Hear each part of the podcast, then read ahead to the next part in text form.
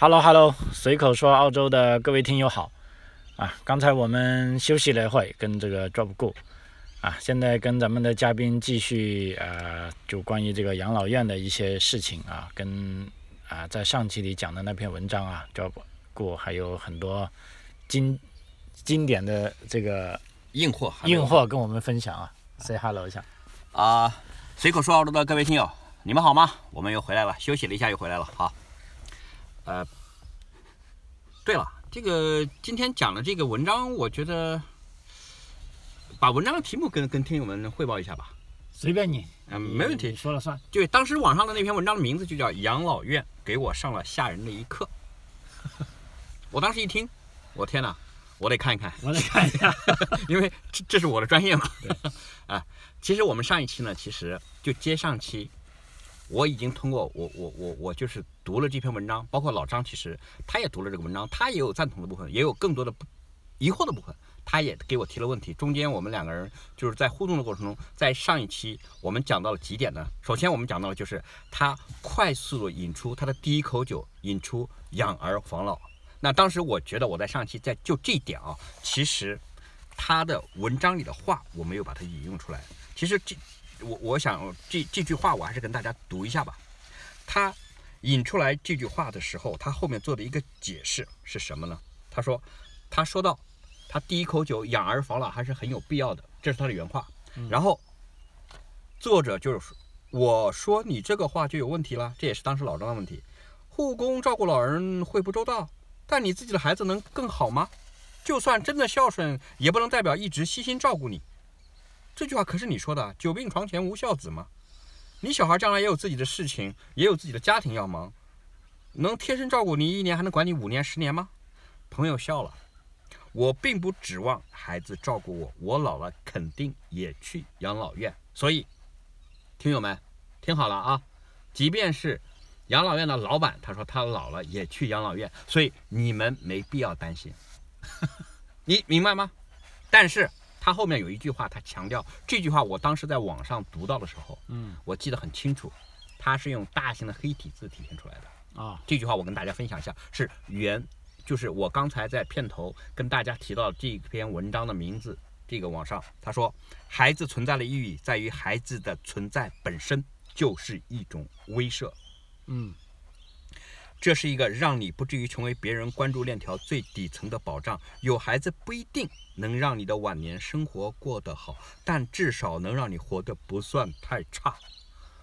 哎呦我的妈呀！这句话我觉得一般人都不能理解，我也不能理解。你提出了一个养儿防老的观念，你又在这儿说，生活有孩子不一定让你的晚年生活过得好，但至少不能让你活得太差。我相信稍微有一点实际的有孩子经验的人，嗯，你关注到这种正常的家庭的生活的时候，就像我，我过去我从来也没有隐瞒，我我以前在中国最大的一个城市，经济最发达的城市，也是在我的心目中最美的城市。因为年轻的时候在那地方，你就会认为它最美，这是可以理比较偏颇的，但是可可以理解的。我当时我就知道那个地方的住房是最紧张的，嗯，上海人的住房在全国都是有名的紧张，对，这也是为什么他一直。价格遥遥居中国领先的地的原因之一呀。我们那小的时候就听父母亲讲，好多的家庭都是父母娶了儿媳妇之后，有了儿媳妇之后，自己搬到阳台去住，因为房子太小呀。对。最后还有的好多都被搬到了走廊去住。嗯。因为那时候还是筒子楼。弄堂楼。哎，弄堂筒子楼啊。然后作者就引出了养儿防老，就就他用这样的一个非常没有说服力的一句话来来来证明他自己的观念。我记得我在上一期已经提过了，但是他的原话我当时没有引用，所以我在这里再一次的提醒，跟大家引用一下，嗯，好不好？就说他的话自己说的都是那么没力，而他自己又坚决的表示我老了也去养老院，嗯，他还来否定之否定，我看，这这这太可怕了！你自己也要去，你为什么不能说点养老院的好话，而自己？搞了一吓人的文章来写这样的一篇文章，我纯粹的就是回到老张的那三个字：键盘侠在那儿无中生有，在那想象，嗯，来吓唬人，就是结局就是响应。我觉得可能就是目前的抓住主流媒体或者主旋律，嗯，养儿防老这句话，实际上养儿防老可以再理解为就是多生孩子，嗯。这也是再回到我们文章的，我跟老张坐在这里的本意。嗯，大家伙悠着点，独立思考，好不好？千万不要被人忽悠。我们没有那种能力去带风向，但以我们跟老张的这种我们的社会的经验、生活的经历，到了我们这个年龄，我觉得我们不能成为中流砥柱，但是我们在那儿千万不要去被人家带歪喽。这也是我觉得我们把听友作为我们的朋友，作为我们最真心的那种有可能的或者将来的伙伴或者什么样都好。嗯，我要告诉你的是，独立的去思考，好不好？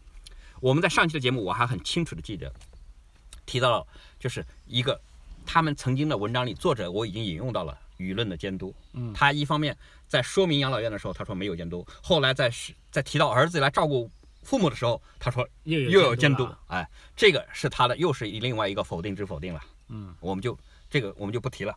然后他继续的打那个九格的时候，又一次表达了，就是还是模棱两可的。我有了小孩不一定，其实这个我记得很清楚，在上一期我也提过了，我这里不再重复。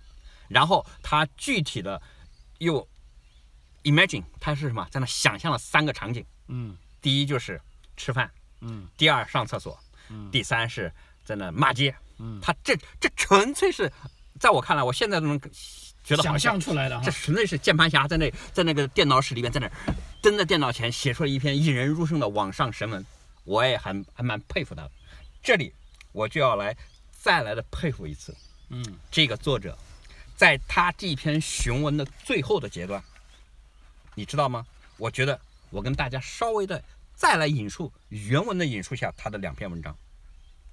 两段话还是哎，两段话，他的文章的最后，他就觉得有了子女以后，他又来解释这种子女跟父母之间的关系，他做了这个解释。他的意思是，老人在养老院了以后，我把最后他这段我读一遍给大家听一听。嗯说老人能寻求帮助的只有子女，他们在世界上的关系被时间逐渐斩断。就是他的意思是，其他的关系同都没了。嗯你的养老，你你能你能去养老院，你那些朋友多数也在养老院。对，然后呢，要么还有在骨灰盒里边的，还有有的就是在地底下的。嗯好，只留下和子女和子女最终也是最亲的关系。他还解释了一下，他说这种关系可能很薄弱，可能不靠谱，但是这就是他们在和养老院和其他老人和护工和这个世界博弈的时候手头最后的筹码。大家请注意啊，这里有两个词，我跟大家关键词我给提出来：博弈。嗯筹码。我还好不好意思的在这里跟重点大家提醒一下，你听我后面把他的文章再引用完。嗯如果连这个关系都没有了，他们就一无所有了，没有牌可以出，彻底失去主动权。他们的余生生活的能不能活得像个人，只取决于身边的陌生人能不能当个人。嗯他年轻的时候，你年轻的时候，他讲任何一个人，钱可以交换一切，但当你老了的时候，钱真的只是钱了。嗯，就是一张纸的意思。你有没有感觉到，你小的时候爸妈对你是强势的，你到了现在这个岁数，爸妈对你是弱势的？博弈这东西，注意注意啊！他提醒一下，博弈这东西真的是方方面面。嗯我也不是劝，后面是最主要的了啊，它的结尾。哦好的，我也不是劝你生，生不生都是你自己的选择。衰老毕竟是未来的事情，未来的事情谁说得准呢？可能等你老了以后，世界就已经跑步进入赛博朋克了，大家全部直接机械化了，到时候就不需要养儿防老了。这个好，大家也听好，仔细听，仔细品。嗯那我把它最后这这两句也读完，好不好？嗯也有可能明天拜仁马座阿尔法星人就入侵地球了，全人类都完蛋了，你养儿防老也就没有意义了呀。嗯在明天到来之前，一切皆有可能，对吧？别人我不管，生不生导致社会咋样，我也不在乎。注意啊，品呢，这里是我提醒大家的，我就是在想，老了的时候多给自己一个筹码。嗯，重点的强调一下，筹码筹码啊，不是我坏，这是他的最后结束语。真的是我见识的坏东西有点多。我听了他这句话，沉默了很久。我想反驳，但他真的见识过这种生活。最后，我想喝一杯，一抬头，他刚好举杯，我们碰杯，一起心碎。呃，结束了，这篇文章已经结束了。嗯老张在我旁边听的 脸上露出了非常满意的笑容。哎，我也不好意思，我也是满怀笑意的读完这篇文章。那我这里首先恭维一下这个作者，这个作者最后用了这种古龙的手法，实在是让我佩服。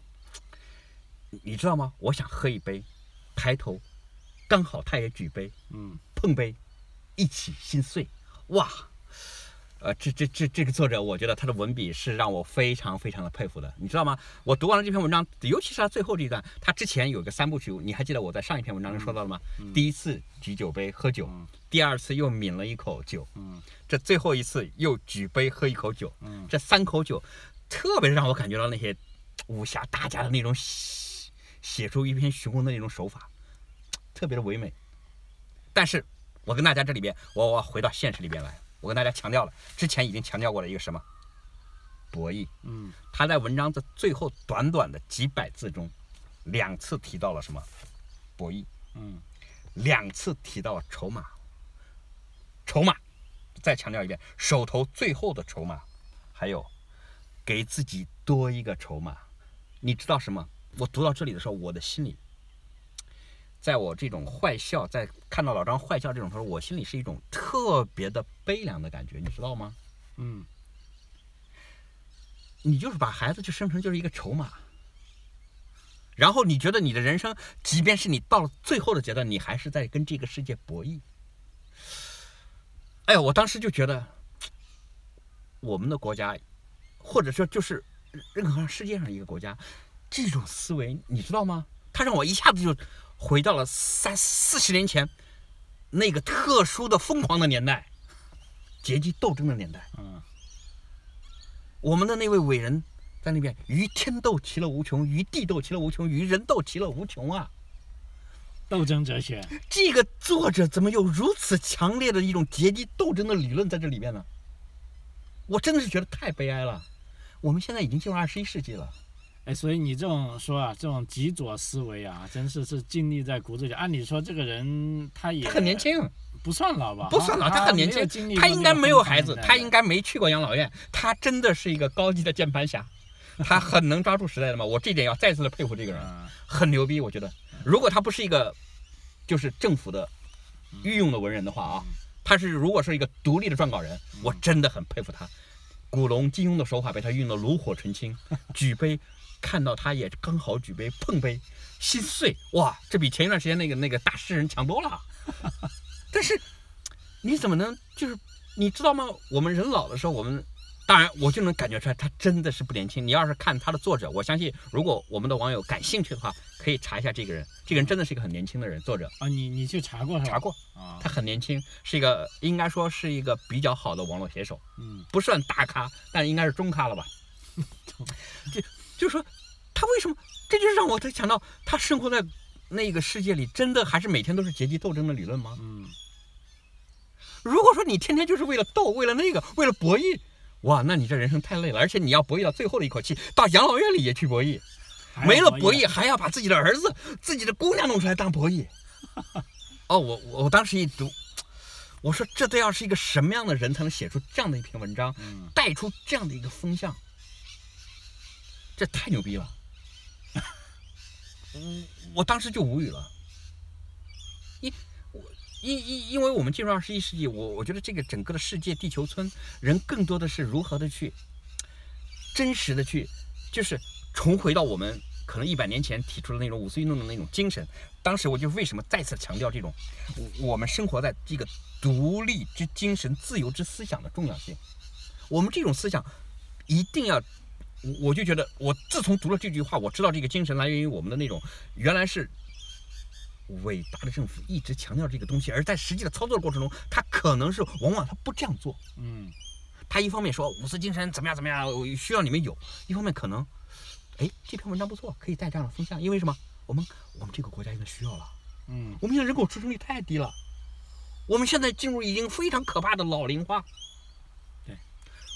然后怎么办？我们用尽一切可能的办法，然后让人们怎么在一起交配？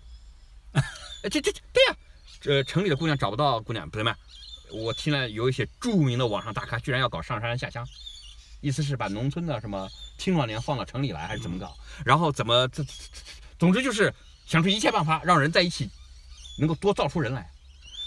我的个天哪！这就想到了，真的是我们在这个我他他这里边你知道吗？他还有几个词让我更感到非常可怕的，不仅仅是博弈和筹码，是之前他在文章中你知道吗？他还讲到了弱肉强食、丛林法则。我心里话，这是养老院吗？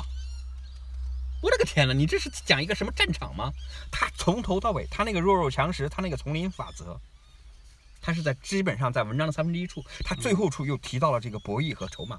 啊，彻头彻尾的是一篇战斗的檄文。我我我我我当时我就读了以后，哦，作者那么年轻，居然有如此这种阶级斗争的思想。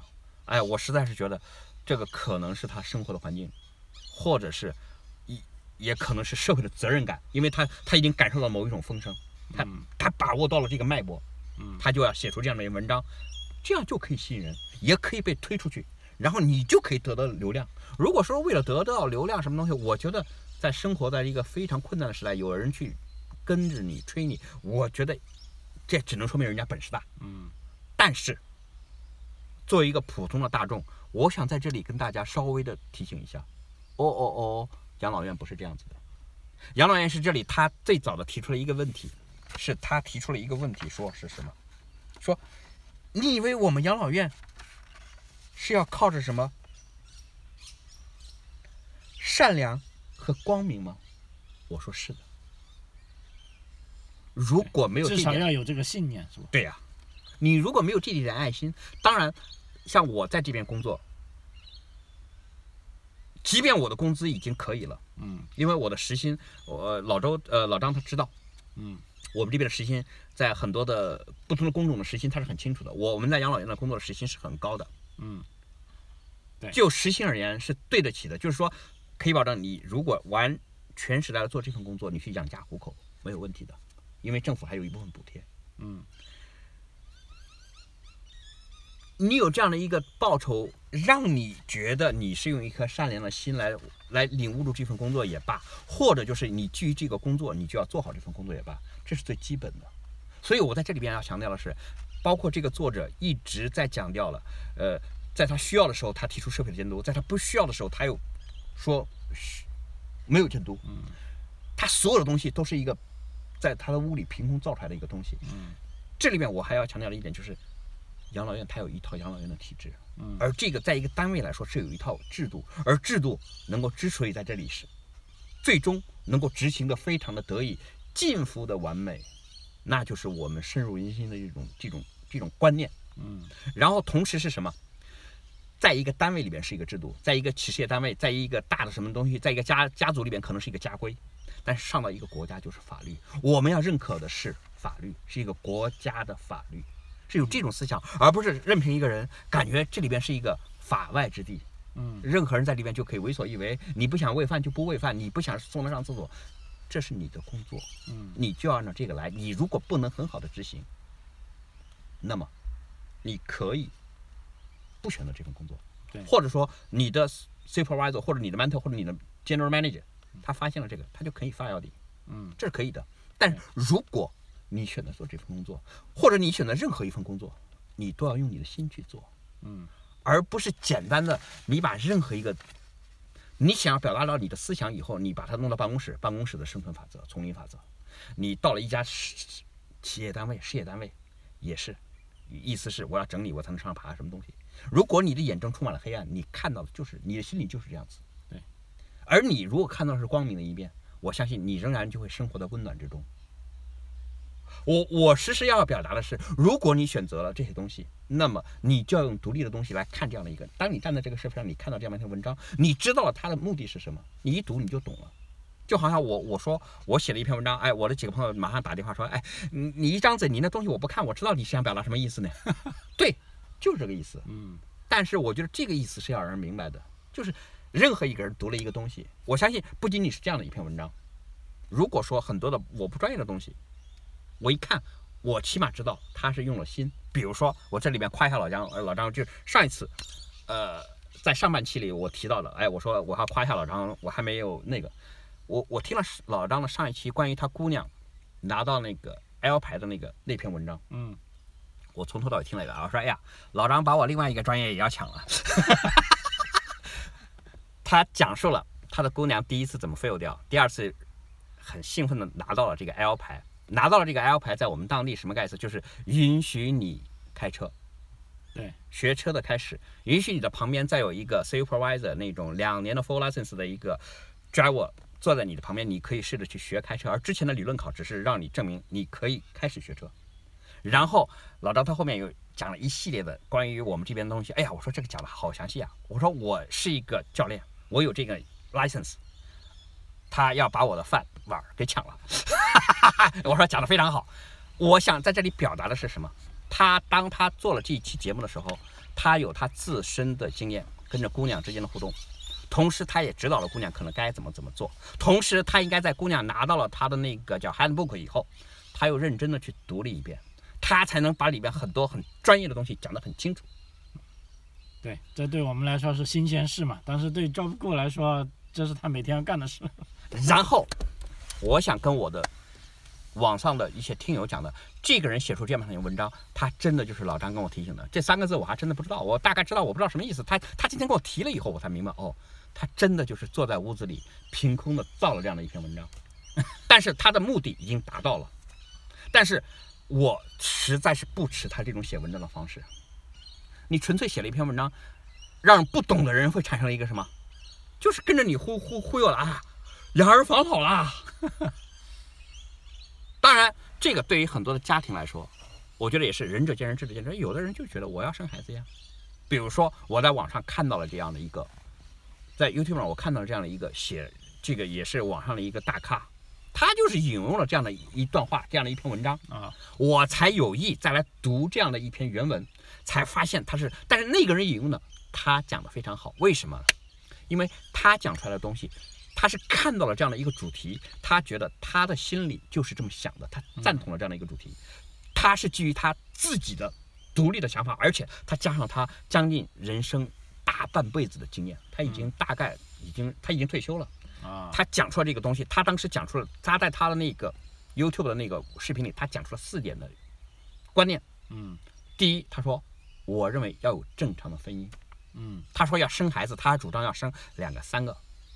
他还给自己反省了一下，说我当时只生了一个小孩，但是我应该是有三个的。他说他后面有两个都挂掉了啊。他说当时因为第一，他也是基于对国家政策的一种畏惧，然后他的经济基础也那时候也不像现在好了，然后他说当时也忙，又有一种大环境，他最终这，但是作为他的本意，他说他应该有两个三个，嗯，他说两个是最少，三个更好。他说他很佩服他们从一起北京出来，现在他到海外的一个北京人，年龄可能跟他差不多，人家三个儿子，他特别羡慕人家。他说他人家就是有本事啊，第一，人家不在意罚款，我有钱罚没关系；第二，不在意你的政策，大爷不怕有人，但是他就能运用到这种。你当你计划的时候，我有我的计划，他是独立的去做这件事情。所以这就回到我再次回到我们的主题，我就是不愿意其烦的去跟大家讲。你是怎么想的？别人讲到这样的一篇文章，你不能讲了之后，你就一下头慌了神了。嗯，哎呀，完了，养老院我不能去了，这他妈的这完了。因为你要仔细的读他这篇文，他自己就是，即便说养老院不好，他还是要去的。对，就从这篇文章本身来说，他都他都不否定，对对，他都不否定。结果他里面绕了七八圈的弯子，又是从社会舆论监督，从有儿子，从这个养老院的那种人家对待。呃，吃喝拉撒他都还，表面上讲的很仔细，实际上他什么都不懂，他是狗屁雄文，但我仍然很佩服他。为什么？他找到了 follow，那叫什么？那个就是 时代的脉搏。他找到了那些脉搏，他找到了这个正能量的东西，他就能找到了什么粉丝，然后他就成功了，流量来了，钱也来了。呃，但是也不一定的。你有没有看到有多少人阅读这篇文章？呃，他在网上能引起一定的反响，而且在世界上，在就是海外的很多的那种大型的网站上，都有人在最近提这个问题。因为这个问题不仅仅是他的问题，也是政府的问题，国家层面的问题。所以，我不管怎么样，但是我觉得就是我所出这句话，我所出的文章，我希望的是给人家的是积极的正能量，而不是吹我别有用心的一些东西，而就表达我一个观念。而这个观念是我自己实际上我不在意的，我也没有真正的仔细的去研究的。或者说他自己都不知道能不能站住脚，但是他肤浅的行为，但很我有一点悲哀的是，这个世界上有很多的人可能真的就是没有认真的读，没有认真的看，就哎就听了呀，马上就产生恐惧，对，这是不应该的。我觉得我要告诉你是，你认真的读，仔细的品，站稳你的立场，听一些正确的东西，嗯然后积极的去坚持一些东西，不断的去去发现，用你的眼睛更更大的阅读，更大的去发现，多跟一些你觉得你觉得可靠的人在一起交流，在一起互动，因为养儿防老，你说出来这句话简单，你真正做出来又很复杂呀。嗯，养儿那么容易吗？你是说有就有的吗？你知道 你知道那不孕不育专家门诊多少人天天去看？你你知道这个世上有多少这些东西？他随便抛出一个东西，达到了他的目的，他污蔑了养老院。你知道养老院是一个多大的问题？嗯，然后你知道生了孩子以后那种社会的问题又有多大？所以我回到这个观念就是什么？如果一个国家、一个民族，他过去实施了一种政策，如果不正确，来导向这种，比如说你叫计划生育，嗯他现在发现已经是是个很大的问题了。他现在又反过回过头来，又去用想另一个错误，又有另外一个错误来对，这是最可怕的。对，你一定要尊重社会性的那种人的那种本性的东西。对这些东西，我相信计划生育这个在全世界任何一个没有其他一个国家提过，没有任何一个国家提过。但是西方仍然面临着这个问题，叫什么？人口短出生率短缺呀、对，为什么美国人移民？为什么欧洲移民？为什么澳大利亚移民？还是他自己的出生率不够啊？这些东西都是很人性的东西，你没有必要，你一定要让人是发自内心的去。对，比如说西方它就是一种平衡，比如说它天主教，这是我们很清楚的。嗯像我们在教会里我是知道的，天主教它就是不节育的，对天主教还是呃不节育的。他认为孩子是上，生孩子的，对上帝他认为这是上帝赐给你的，所以你一旦有了，他绝对不能堕胎的。不能堕胎，所以天主教家庭很多都是五六个、七八个，嗯，有了就有了，顺其自哎，然，有就有了。反过来，但一般的更多的家庭是什么？现在的社会因为物欲横流，更多的是想什么？追求自我，嗯，享受。对他就不去生了，他不去生，他没有婚姻，他没有生育，他也没办法去养。你这个东西，他其实，我跟老张私下里讲过，我自己的家庭我就能看到的。我跟我的自己的侄女，我外甥女在聊天的时候，外甥，嗯我就发现了这个现现实的问题。不想上，他不是不想上，他连女朋友他都不愿意去找。哎，我自己都养不活自己，我凭什么去找找一个女人来跟他说啊、我要对你负责？我自己对自己都负不了责。